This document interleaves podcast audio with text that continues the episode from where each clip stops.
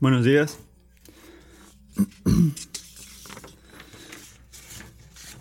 Vamos a leer Juan 15, versículos 9 al 17. Como el Padre me ha amado, así también yo los he amado. Permanezcan en mi amor. Si guardan mis mandamientos, permanecerán en mi amor. Así como yo he guardado los mandamientos de mi Padre y permanezco en su amor. Estas cosas le he hablado para que mi gozo esté en ustedes, y su gozo sea perfecto. Este es mi mandamiento, que se amen los unos a los otros, así como yo los he amado. Nadie tiene un amor mayor que este, que uno que dé su vida por sus amigos. Ustedes son mis amigos, y si hacen lo que yo les he lo que yo les mando. Ya no les llamo siervos, porque el siervo no sabe de lo que hace su Señor. Pero los he llamado amigos, porque les he dado a conocer todo lo que he oído de mi Padre. Ustedes no me escogieron a mí, sino que yo los escogí a ustedes, y los designé para que vayan y den fruto, y que su fruto permanezca, para que todo lo que pidan al Padre en mi nombre se lo conceda. Esto les mando, que se amen los unos a los otros. Entre todas las categorías de la gente, de gente con la que hablamos como humanos, diferente gente en esta iglesia, otros lugares, otros lugares, creo que hay mucha gente a la que le hablamos entre semana. Hay dos tipos que no se llevan. Piensen en esto conmigo. Hay gente que amamos y hay gente que obedecemos. Escúcheme cuidadosamente. ¿Quiénes son la gente que tú amas? Gente que, que tienes un amor profundo, una afección profunda o piensas que lo debería tener, pero no lo tengo. Pero gente que amas, de repente tu esposo, esposa, tu amigo, amiga, tu hermano, novio, novia, o tus hijos o nietos. ¿Quién viene a tu mente cuando piensas en gente que tú obedeces? O deberías de obedecer. Relaciones donde tienes que someterte la autoridad de otra persona. Maestros, uh, referís en los deportes, tu jefe en el trabajo, de repente la policía, o ¿Qué tal esos, este, en esos aeropuertos, la gente que no te deja traer nada al, avión? No, natural, naturalmente no pensamos en obedecer a la gente en esa primera categoría. Y los amamos, este, pero normalmente no sentimos mucho amor por la gente en la segunda categoría, nada más los obedecemos sea maestros, jefes, la mayoría de las veces. Disfrutamos amar a gente. Es un sentimiento que viene, viene de la nada, no lo esperamos. Pero muchas veces solamente toleramos o nos cae mal obedecer a la gente. Es como algo sospechoso porque requiere someternos a la autoridad de otra persona y no tenemos que, elegir. La mayoría de la gente prefiere pasar el día con alguien que ama que el día con alguien que tiene que obedecer. Y este contrasto, si estás siguiéndome, esta pared de separación que hacemos entre amor y obediencia, entre relaciones de afección y relaciones de autoridad, este, con, este contraste, esta pared, esta división, esta, estas categorías nos meten en mucho, mucho problema cuando viene nuestra relación con Dios. Nos trae mucha lucha. Y la razón es porque Dios merece y requiere las dos cosas. Piensa en esto. En el pasaje que acaba de leer Susan hay dos palabras que siguen eh, repitiéndose, el amor y, y mandato. afección y autoridad. Y el amor dice que, que esas dos cosas no van juntas. Esas dos cosas no van juntas. La autoridad no es amorosa. Jesús dice, cuando se trata de nuestra relación con Dios, que esto es inseparable. No puedes separar amor y mandamientos, porque el amor se expresa a través de obediencia y la obediencia se trata del amor. Pero nunca, escúchame bien, nunca vamos a poder entender la profundidad, lo que se trata del amor, lo que es la obediencia, si empezamos con lo que nosotros pensamos de esto. No puedes empezar con lo que tú piensas. El origen no viene de nosotros. El origen viene de Dios. Y de la misma manera que para esa gente que le gusta pescar, de la misma manera que, que los ríos se conectan al, al río primordial que es el James River por aquí, es el amor de Dios y la obediencia de Dios que nos hacen ser como somos. Miren el versículo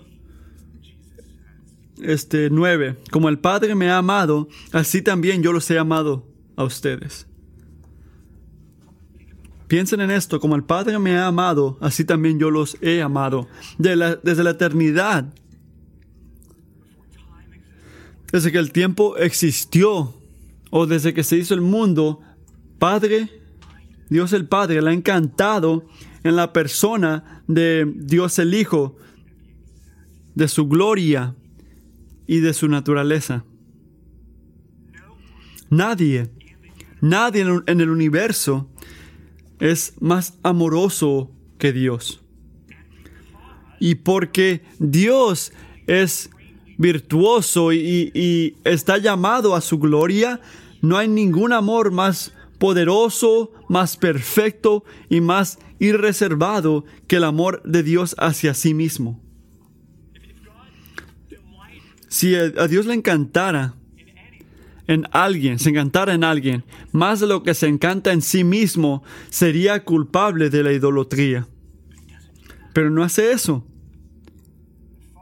El Padre y su amor está centrado en el Hijo, en Jesucristo, en el que su virtud está revelada. Dios el Padre no puede amar al Hijo más y nunca lo va a amar menos. Y ahora aquí está la cosa escandalosa de todo esto, porque estamos volando ahorita. El carácter y naturaleza del amor del Padre hacia el Hijo es la naturaleza y la llenura del amor del Hijo hacia su esposa, hacia, la iglesia. a lo que la gente que puede pensar bien dirían, ¿cómo es posible esto? ¿Cómo es posible esto? ¿Es verdad? El mismo amor por el cual Dios se encanta en el Hijo es el mismo amor que el Hijo tiene hacia nosotros como su gente. ¿Eso está en la Biblia? Sí.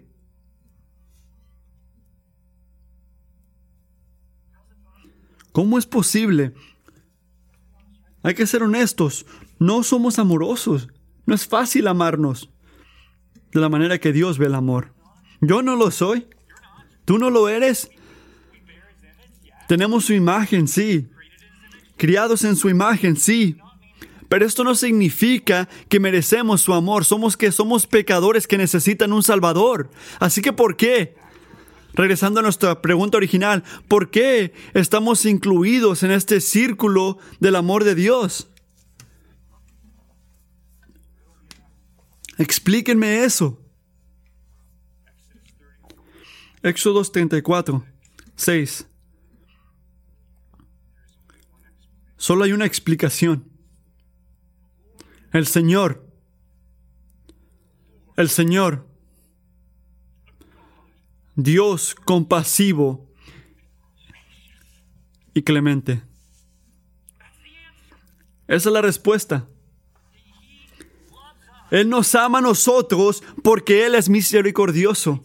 Y le encanta mantener en sus manos la muerte que merecemos. Y nos ama porque Él extiende gracia. Él le encanta darnos un favor que no merecemos. El amor de Dios hacia nosotros no está fundado en lo que eres, sino que lo que es Él.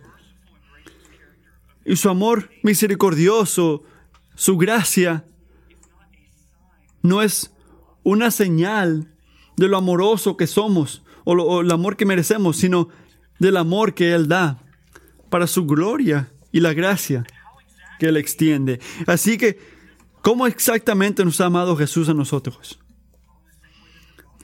De la misma manera que el Padre lo amó a Él. Juan 5, 20. Pues el Padre ama al Hijo y le muestra todo lo que Él mismo hace. Le muestra todo lo que Él mismo hace. Cuando Él estaba en su ministerio en el mundo, ¿qué hizo como por tres años? Él le reveló a los discípulos el carácter y las maneras que Dios era a través de sus palabras, de sus obras. Y esta revelación, esta muestra, al ver la gloria de Dios, cultivó en su y, tuvo su el punto más alto en esa cruz cuando Dios exaltó la justicia de su carácter y la misericordia hacia su gente para que todo el mundo lo vea y eso nos recuerda que es la cruz la cruz que se tiene que ver aquí en Juan y la vamos a ver pronto es la cruz que enseña la expresión y demostración del amor de Dios hacia el cristiano. Este es el estándar. Miren el versículo 13 conmigo. Nadie tiene un amor mayor que este, que uno de su vida por sus amigos. Ni, ninguna fortaleza es más poderosa, ningún poder es más grande, ningún sentimiento supera esto, nada es más superior, sino que el amor crucificado de Dios para ti en Jesucristo. Y cuando estás tentado, como yo estoy tentado, de dudar el amor de Cristo, recuerda esto. Si estás en Cristo, recuerda esto. Jesús, el amor de Jesús hacia ti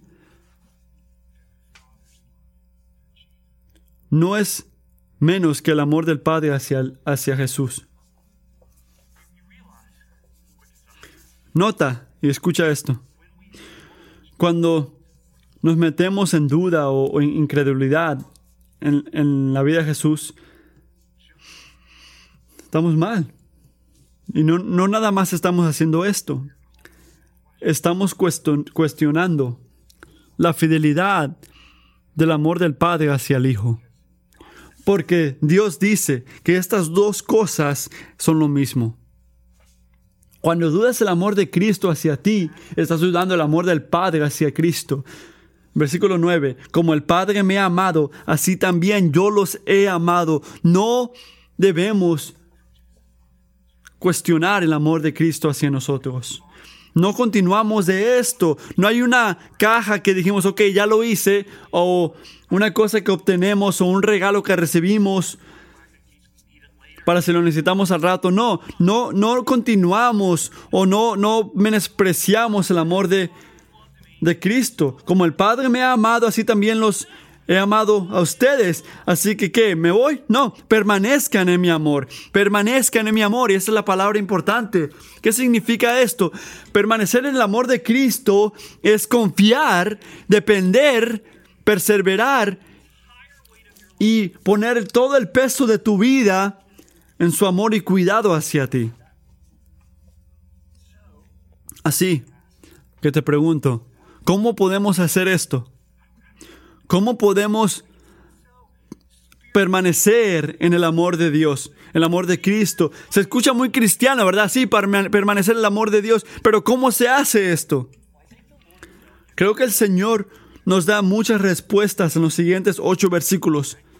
Te voy a dar tres. El, el punto número uno, ¿cómo permanecer en el amor de Cristo? En primer lugar, obedecemos sus mandamientos por el bien de nuestro gozo. Vamos a ver el versículo 10. Si guardan mis mandamientos, permanecerán en mi amor. Oh, ok, Señor, muchas gracias. Leíste mi mente. ¿Cómo lo hago? Gracias por decirme. Si guardas mis mandamientos, permanecerás en mi amor, así como yo he guardado los mandamientos de mi Padre y permanezco en su amor. ¿Has notado que Jesús no obedeció a Dios el Padre porque algo fuera de él lo, lo forzó? Esto es importante. Él siempre hizo lo que le agradaba al Padre porque él quería. Él quería, ¿por qué? Porque él confiaba el amor del Padre hacia él. Él, creía las prioridades y propósitos para su vida y sabía que eran buenas. Que no nada más eran mandamientos raros o la voluntad de Dios porque dijo él nada más. No, él sabía que estaban fundados en amor santo. Hasta cuando estaba caminando a través del valle de la muerte. Él confió en el Padre y obedeció sus mandamientos. Y el mismo principio aplica a nosotros. Esto no es complicado. Permanecer en el amor de Cristo significa obedecer sus mandamientos. ¿Por qué? Porque la obediencia es como expresamos fe genuina y el amor de Dios hacia nosotros. Si Jesús piensa en esto, me dice que haga algo y yo digo, no. No lo voy a hacer. No solamente estoy fallando al obedecerle a Él. ¿Qué más estoy haciendo? ¿Qué más estoy haciendo? Estoy diciendo que Él no me ama. ¿Cómo estoy haciendo esto? No, no, no dije esto. ¿Cómo lo estoy haciendo? Porque no quiero creer que Dios tiene el mejor interés para mi vida. Estoy diciendo que cuando las cosas se ponen complicadas, no estoy confiado en que todo lo que Él dice o me dice que haga o no haga, en verdad está fundado en amor santo. Creo que tiene otra fundación que no tiene nada que ver con el amor. La obediencia la palabra de Dios y todo lo que Él nos llame a hacer y no hacer es la cosa, es la expresión o la prueba de fe genuina hacia el amor de Dios hacia nosotros. Porque al decir no te voy a obedecer, significa que no te amo.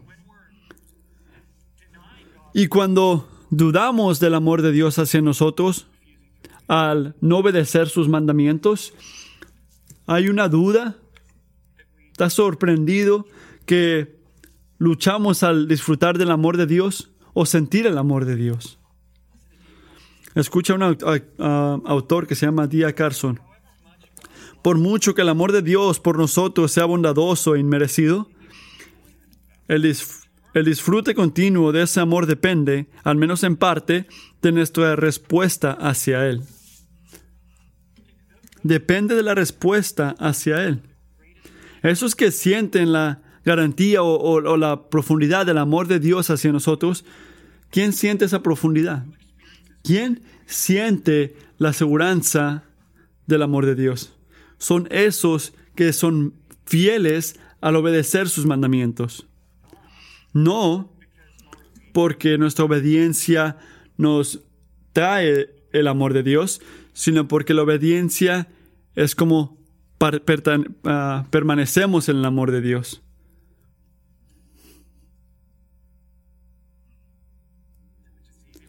a lo que es fácil decir, ok, está bien. Yo sé que me amas, Jesús.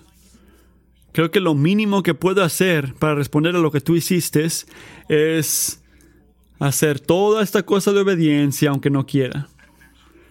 No creo que me va a hacer sentir mejor, ¿Sabes qué? Creo que me sentiría mejor si pudiera hacer lo que yo quisiera hacer y no tener que hacer lo que tú me llamas a hacer siempre. Pero ah, ¿sabes qué? Si moriste por mí. Gracias por morir por mí. Así que, ok, está bien, te voy a obedecer, pero recuerda agradecerme al rato. Porque tú me debes una. ¿Puedes creer que tengo que obedecer todas estas cosas tontas? Muchos de ustedes son muy inteligentes para decir eso a voz alta. Pero vamos ahí con nuestros corazones y mentes a veces. Si eres tentado ir ahí, mira el versículo 11. es un sermón solo. Estas cosas les he hablado para que mi gozo esté en ustedes y su gozo sea perfecto. ¿Qué? Aquí está la pregunta grande. ¿Qué son, qué significa cuando dice estas cosas? Son los mandamientos a los que Jesucristo acaba de referirse en el versículo 9 y 10. Él quiere que tengamos claro esto, que tengamos claro lo que lo motiva a Él, lo que lo lleva a Él a actuar, lo que lo causa a darnos mandamientos en primer lugar. ¿Qué está buscando? ¿Qué está intentando hacer con esos mandamientos? Él está marcando el camino de la vida en estos mandamientos. Para que a través de tu obediencia puedas experimentar o puedas sentir llenura de gozo, llenura de, de plenitud en Él. Los mandamientos de Jesús no son un obstáculo a tu alegría, son las luces que te guían en el camino de la vida. Y eso es lo que está intentando hacerte entender Jesús. No está enseñándote su poder, está buscando tu gozo, está buscando tu llenura de, de alegría. Y eh, dice, ¿sabes qué? Yo entiendo, pastor, que la obediencia hacia Jesús es la cosa correcta para hacer, pero ¿cómo puede ser? ¿Cómo puede ser que eso es lo que me va a traer gozo a mí? Si soy honesto, muchas veces haciendo las cosas de la manera de Dios se siente, se siente como la muerte como que voy al camino de Dios y, y siento que algo está muriendo. Así es como funciona. Lo diré otra vez. Nadie en el universo es más hermoso glorioso que Dios. Así que la satisfacción más grande, el gozo más profundo en el, en el universo es el gozo de conocer a Dios y sentir a Dios por quien Él es verdaderamente. No hay ninguna criatura en el mundo que tiene la capacidad de hacer esto. Pero tú sí. ¿Por qué? Porque Dios te hizo en su imagen. Él te hizo para que tú lo conozcas, para que puedas sentirlo, para que puedas tener un gozo y, tener una relación íntima con Él, donde puedes depender y confiar en Él al obedecer sus palabras, al obedecer su amor, entender su amor. Pero nuestro pecado se mete en eso. La corrupción entre nuestras almas quiere nada que ver con Dios. O su gloria, o cualquier tipo de gozo que puede ofrecer Él. Prefiero depender, confiar y glorificarme a mí mismo, si podía ser tan firme. Y por eso es por cual Jesús vino a este mundo.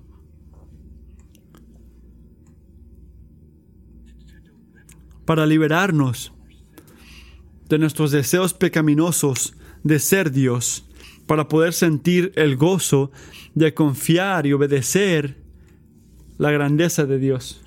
Por eso es que Jesús vino. Si quieres hablarle a Él sobre la salvación, de tu pecado, de la muerte que tuviste, Él te va a perdonar. Y escucha esto, te va a dar un nuevo corazón y un nuevo espíritu que quiere y puede obedecer a Dios. Vas a sentir el gozo de permanecer en Jesús al caminar en el camino de sus mandamientos al poder del Espíritu Santo. Y el momento que eso empieza, el momento que te conviertes un cristiano, algo más ocurre que no había pasado antes. ¿Sabes qué es? Una guerra. Una guerra.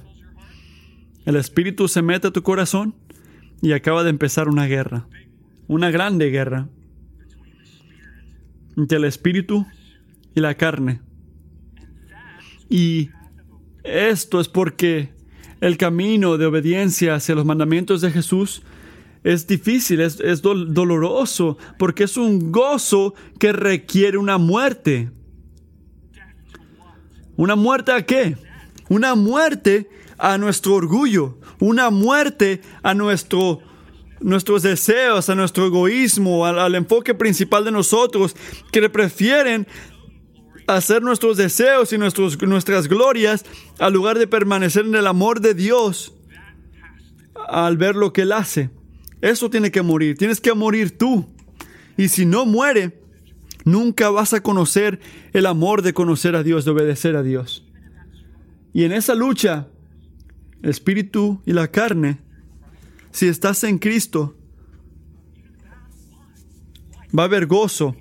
Aunque haya lucha, va a haber gozo. No es gozo de una vida fácil, gozo de una vida sin batalla. No, es un, gozo de que día tras día, año tras año, permaneciéndote en el amor de Dios al obedecerlo. Ese es el gozo, es el gozo que Jesús sintió cuando obedeció a su Padre. Escuchen a su, a su historia en Salmo 16.8. Esta es la historia de Jesús. Al Señor he puesto continuamente delante de mí. Porque está mi diestra, permaneceré firme. Por tanto mi corazón se alegra y mi alma se regocija. También mi carne morará segura. Porque tú no abandonarás mi alma en Seol, ni permitirás que tu santo sufra corrupción. Me darás a conocer la senda de la vida. En tu presencia hay plenitud de gozo, en tu diestra hay deleites para siempre. Lo que Dios, el Hijo, está ofreciéndote a ti, si, si, si obedeces y si permaneces en su amor al obedecerle, no es nada menos que su propio gozo. Y no hay nadie en este universo más gozoso que Dios. No hay nadie más gozoso que el Hijo. Así que no está, no, no te está quitando, no te está quitando algo que tú pienses que es grande. No, Él te ama, Él te quiere algo que es verdadero. Y te ama de la manera que su Padre lo amó a Él. Y quiere, desea darte eso, darte ese gozo. Cuando lees un mandamiento en la palabra de Dios, no pienses, ah, ahí va otra vez, diciéndome qué hacer. El gozo va por acá y Dios va por acá. No. Cada uno de esos mandamientos es Padre, Hijo y Espíritu Santo marcando el camino que te lleva al gozo. ¿Piensas en obediencia así? ¿Qué estoy haciendo hoy? Voy a intentar caminar el camino de gozo. Eso es. Permanecemos en el amor de Jesús al obedecer sus mandamientos. En segundo lugar, punto número dos, nos amamos unos a otros como Él nos amó. Versículos 12 y 13. ¿Cómo permanecemos en su amor? ¿Cómo se convierte en algo práctico? Al amarnos unos a otros como Él nos amó. Mira el versículo 10, este, hablando de los mandamientos. Y se refiere a todo lo que Él nos ha dicho. Pero hay un mandamiento y un contexto aquí que es primordial. Mira el versículo 12, ¿qué dice aquí? Este es mi mandamiento que se amen los unos a los otros, así como yo los he amado. ¿Puedo, puedo decir lo que muchos están pensando? Que el mundo, incluyendo la iglesia, está lleno de gente que no son fácil amar. No te voy a pedir que levantes la mano. Algunos de ustedes están siendo mucho, muy honestos. Está lleno de gente que no son fácil amar. Pero aquí es lo que empieza a ocurrir cuando empezamos a aprender día tras día a permanecer en el amor de Cristo. ¿Sabes qué ocurre? Descubrimos una fuente de amor que no tiene nada que ver con ellos y todo que ver con Cristo. amamos y empezamos a amar a otros porque Él nos amó primero.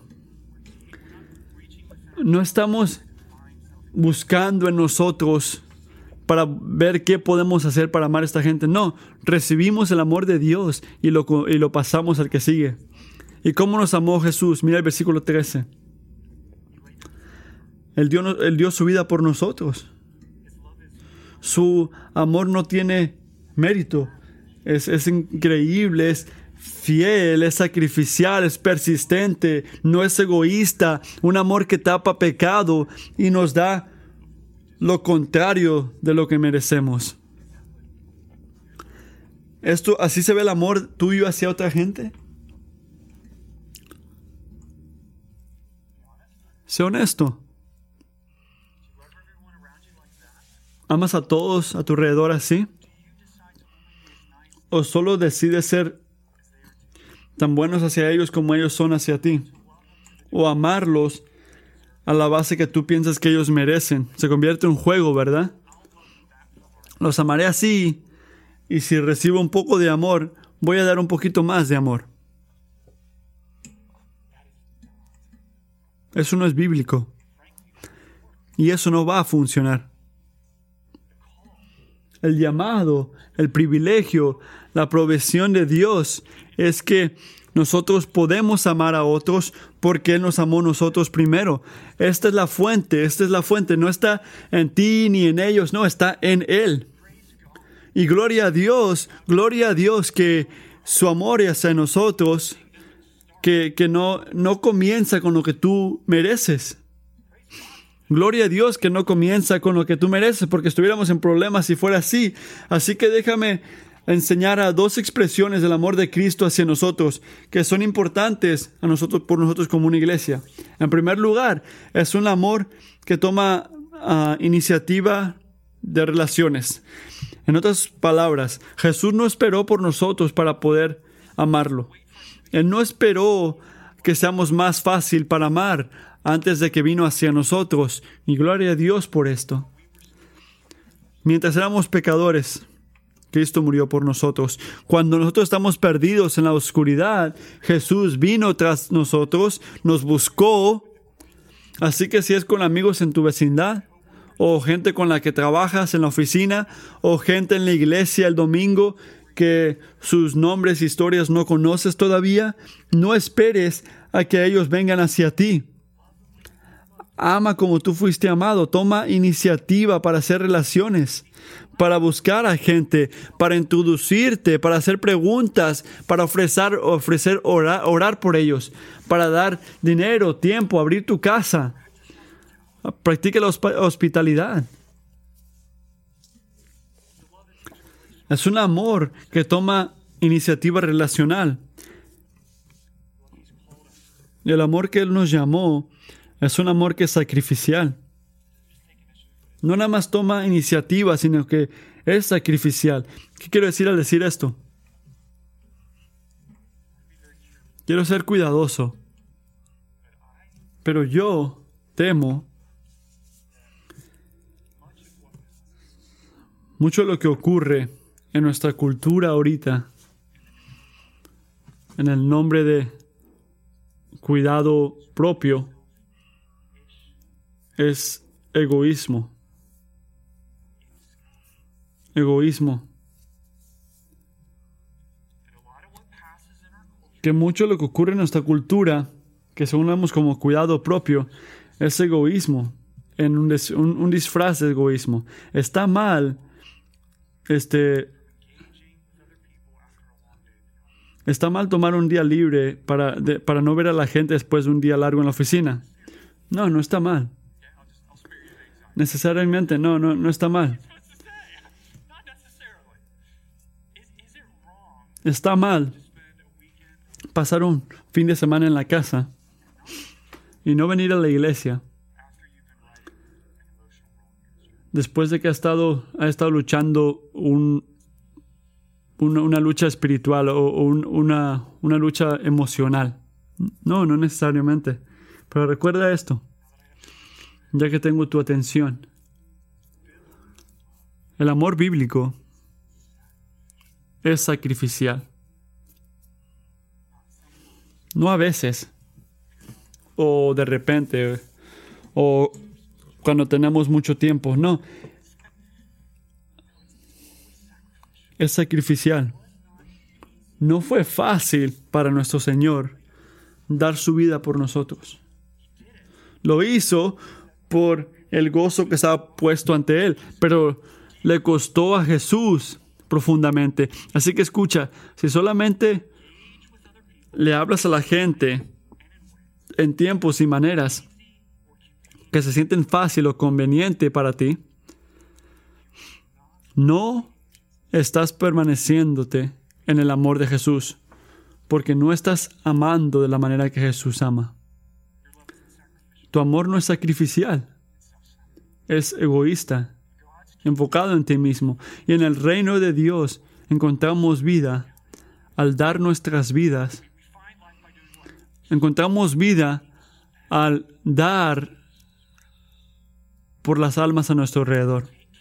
Así que ten cuidado que tu manera de entrarle a las relaciones, si podemos entender esto, ayudaría mucho. Ten cuidado de que tu llegar a las, relaciones, a las relaciones no se convierte en evadir, decir o hacer algo que se sienta duro. ¿Me entiendes? Podemos hacer nuestro principio la gente puede pensar así, yo no hago, ni digo, ni, ni, ni, pienso en hacer algo que se sienta difícil, sacrificial o algo así, porque tú sabes, tengo que cuidarme a mí mismo. Esto es, esto es feo, esto, esto es algo que lleva a la muerte. Dile al Señor que te dé oportunidades, porque este es el camino de nuestro gozo, oportunidades de considerar el interés de los demás más que el tuyo aunque te cueste mucho. ¿Por qué? Porque eso es lo correcto.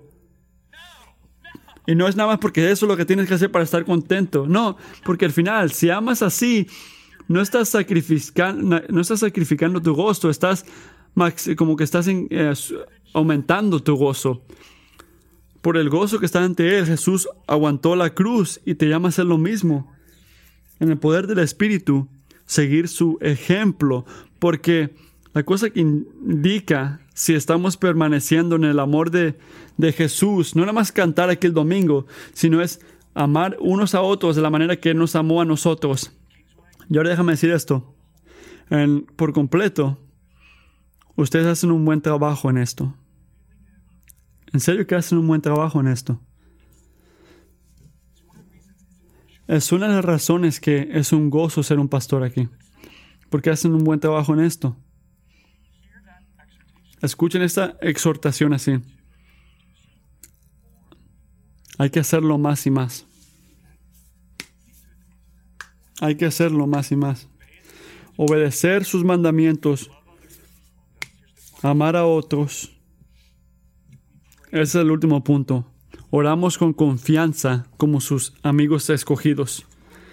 Se pone mejor y mejor. Oramos con confianza con sus amigos escogidos, 14 a 17. Jesús hace, dice algo fuerte en el versículo 14.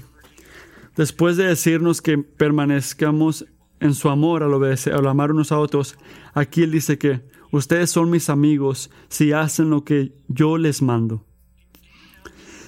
¿Sabes que en el Viejo Testamento, la mitad de la Biblia, si no la has leído, primer mitad de la Biblia, en el Viejo Testamento solamente había dos personas que se llamaban amigos de Dios.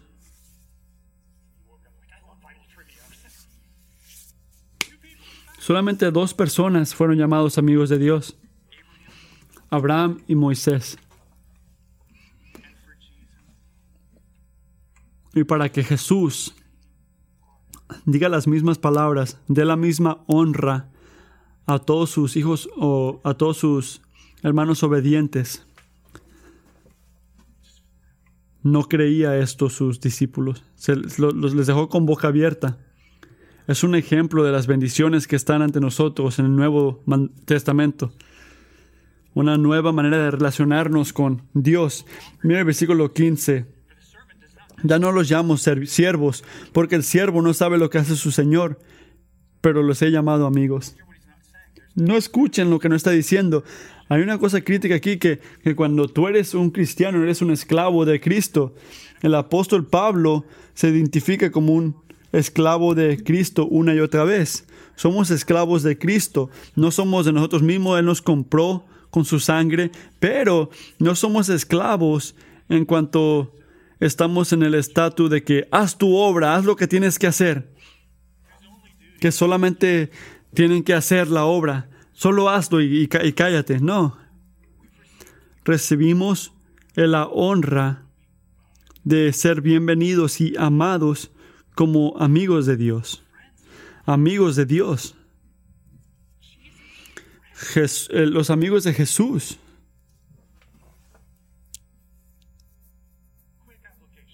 Una aplicación rápida. No está mal querer amistades con otra gente. Es un deseo profundo de un humano, ¿verdad? Es ser incluido ante tus amigos. Pero ese deseo puede destruir tu, alma. En una manera de querer agradar al hombre siempre. Cuando sigues amistades humanas y al querer seguir amistades humanas falla al enfocarse en una gratitud y confianza que tienes una amistad con Dios. La única manera que vamos a seguir amistades bien con otros y no demandar de ellos lo que no nos pueden dar es si estamos seguros al permanecer en nuestra amistad con Dios. Recuerda esto, esto no significa que Jesús es nuestro amigo, nuestro, como con nuestro, como que estamos al mismo nivel que Jesús. podemos escuchar, podemos escuchar amistad y, es algo tan casual que amigo y no sabes que no quieres ser tu amigo. No, él no es tu amiguito, no es nada más nuestro amiguito, no.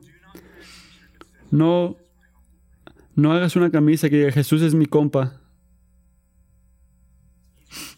Es tu rey. y puede ser su amigo. Que significa que Él le encanta pasar tiempo contigo. A Él le encanta estar contigo y, enseñarte su corazón. Mira el versículo 15. Pero les llamo uh, toque, porque les he dado a conocer todo lo que he oído de mi Padre. Él nos enseña aquí que Él es un un Salvador fiel que da misericordia a la gente. Y Jesús nos dice que lo que, lo que está haciendo Jesús, está haciendo su iglesia a través del poder del Evangelio, trayendo a gente bajo su reino.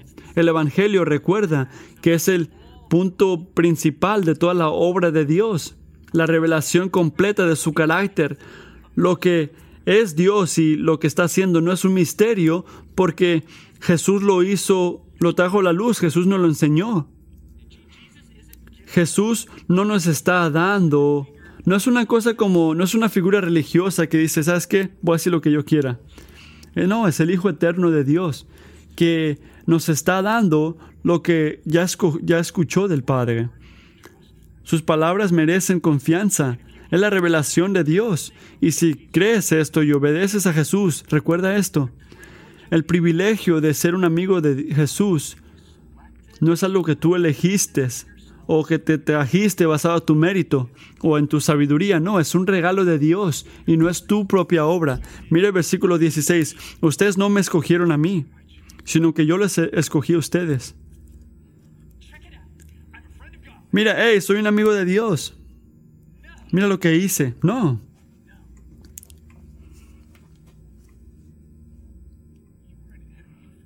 Tú fuiste un enemigo al principio. ¿Cuándo fue la última vez que pensaste en uno de tus enemigos humanos y dijiste, voy a amar a esa persona para que un día ellos sean mis amigos? Eso es mucho, Matthew. Prefiero poner paredes para cuidarme a mí mismo. Eso no, no me gusta escuchar esto. Es lo que hizo Dios por ti.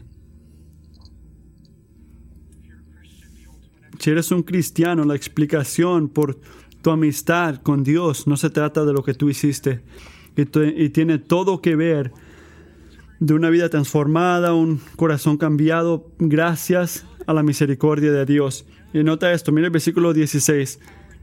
El amor soberano de Dios no está limitado a solamente traerte a fe en Cristo, sino al darte poder y asegurarse de que tú vayas de ese punto en adelante y des mucho fruto.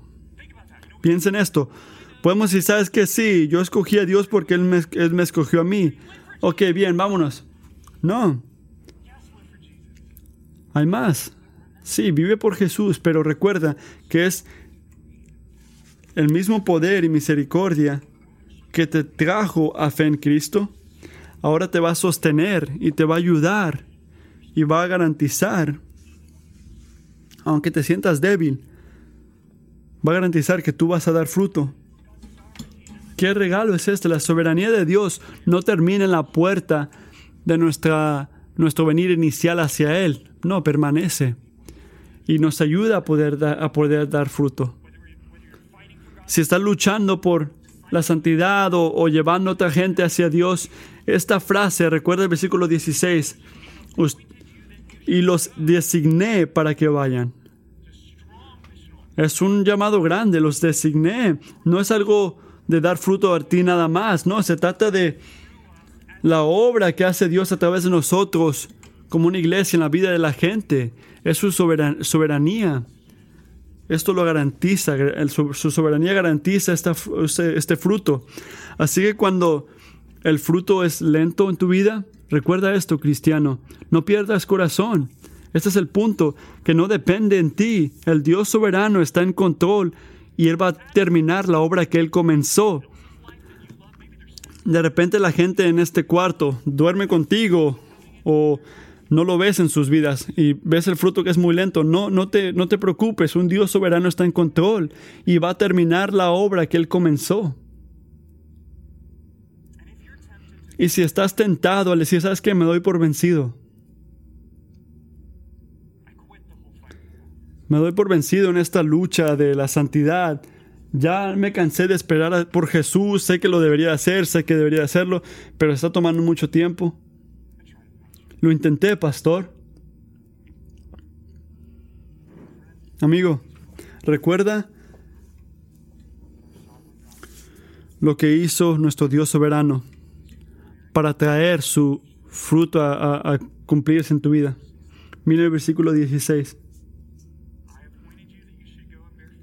Y los designé para que vayan y den fruto, y que su fruto permanezca, para que todo lo que le pidan al Padre en mi nombre, se lo conceda.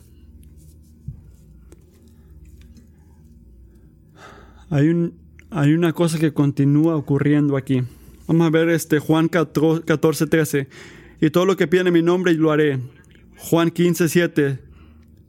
Y mis palabras permanecen. Ustedes piden pidan lo que quieran y se, lo, se les será hecho. Así que ahí vemos que esto sigue ocurriendo. Juan 14, Juan 15, Juan 15 otra vez en 15.9 y 15.7. Este sigue ocurriendo. Es una fundación bíblica de la manera que damos fruto en la vida cristiana. Escuchen esto, la manera que, que escapamos este ciclo de parar y dar es de traer toda necesidad, toda lucha al Señor con oración, en confianza en que Él lo va a hacer y también en la gente de nuestro alrededor. Así es como viene el fruto. Así que si hay una área en tu vida donde tienes que crecer en santidad, ¿qué debes de hacer? Si hay una área en tu vida o en la, vida de tu esposo o esposa o tu amigo o amiga, ¿qué tienes que hacer? Tienes que orar, tienes que llevarlo a Dios, tienes que pedir, buscar, tocar y seguir haciéndolo, porque tu Dios es soberano y eres el amigo íntimo de Jesús. Así que cuando llamamos a en el nombre del Señor, estamos haciendo, haciendo la cosa más importante. Estamos haciendo lo que Jesús nos redimió para poder hacer. Estamos dependiendo en Él, expresando nuestra confianza en Él, mirándolo como el que da toda, todo buen regalo. Es por eso que cada vez que nos unimos para orar, o cada vez que nos reunimos a, orar, para orar por todo tipo de lucha, no es algo de opción para la gente que, que quiera hacerlo o si es algo conveniente, o si es algo que sirve, o, si están mis planes, o si tengo tiempo. No, la oración es la manera que podemos dar fruto en este camino con Dios. Es el principio, medio y el final. No es algo pasivo. Es algo activo, es la obra que hacemos. Señor, ayúdanos. Si quieres permanecer en Dios, en Jesús, no sigas este, alta, alturas espirituales para buscar la nueva canción cristiana, un libro nuevo, una conferencia nueva o un tipo de eh, algo que escuchar nuevo que te haga sentir más conectado a Dios. No hagas esto. Lo que tienes que hacer es más ordinario y más supernatural obedecemos a Jesús y sus mandamientos. Para nuestro gozo, amamos unos a otros como Él nos amó a nosotros y oramos con confianza como sus amigos escogidos. Así es como permanecemos en el amor de Jesús. Así es como ocurre la idea, la idea de que tú puedes ser alguien este, legalista que se trata de obedecer a Dios o de un cristiano lleno de gozo que está en amar a Dios. Es una elección falsa en muchos, en muchos niveles, porque aquí es lo que quiere Dios que sientas. La vida y el gozo que viene de obedecerlo y amar a otros de la manera que Él te ha amado a ti. Así es como permanecemos en el amor de Jesús. Amor y obediencia es lo que nos llama a ser. En el mundo, amor y obediencia son contrarios, pero en el reino de Dios, amor y obediencia no pueden ser separados. Vamos a orar. Jesucristo, estamos agradecidos por tu amor. Hemos cantado de esto esta mañana. Vamos a cantarlo otra vez. Y especialmente oro ahorita que tú nos puedas ayudar. Ayúdanos a permanecer en el amor tuyo. No nada más reconocerlo o de decir que sí, sabes que ya lo hice. O creerlo en, un, en una manera muy, muy superficial, sino no. Ayúdanos a poner el peso de nuestras vidas en tu amor.